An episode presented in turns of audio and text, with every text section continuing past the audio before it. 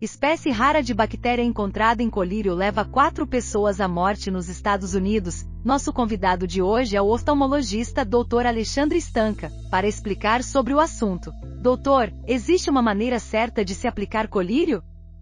É, essa matéria está repercutindo um pouquinho, né? Bom, vamos, vamos lembrar primeiro aí, na hora que a gente fala dessa bactéria rara, a gente está falando da Pseudomonas aeruginosa, né? Ele é normalmente uma bactéria que fica na água. E o que aconteceu aí desse, desse caso foi alguns colírios, alguns lubrificantes oculares que são à base de água, que já vieram contaminados. Né? E por virem contaminados, ou seja, ele saiu da fábrica contaminado. E o paciente instila do jeito certo mesmo, se contaminando. Então foi um erro na produção deles. E é uma bactéria extremamente agressiva. É justamente por isso que a gente pede para os pacientes que usam lente de contato, que vão em, em, em, piscina, em mar, não usar a lente de contato no mar. Por quê?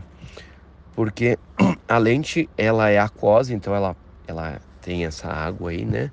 A bactéria gosta disso, fica nessa água que passa para o nosso olho, que tem água praticamente aí ficando e dando esse, esse problema de visão que às vezes perfura o olho, precisando até, que é, muitos casos ocorreram aí perda da visão ou remoção do olho, né? É, agora, como que é, é um, um, tratamento aí, né, que dá para fazer?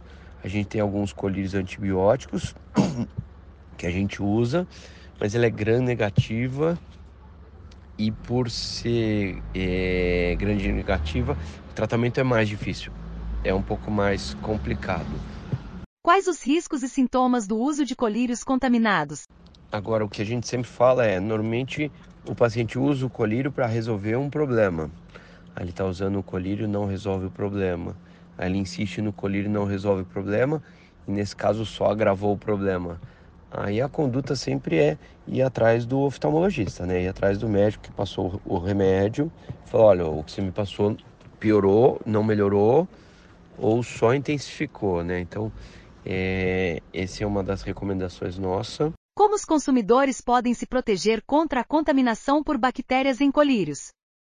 Puxa, graças a Deus a gente tem que confiar nesses órgãos de, de, de checagem, né? Da, própria vigilância sanitária, Anvisa. É uma coisa difícil mesmo.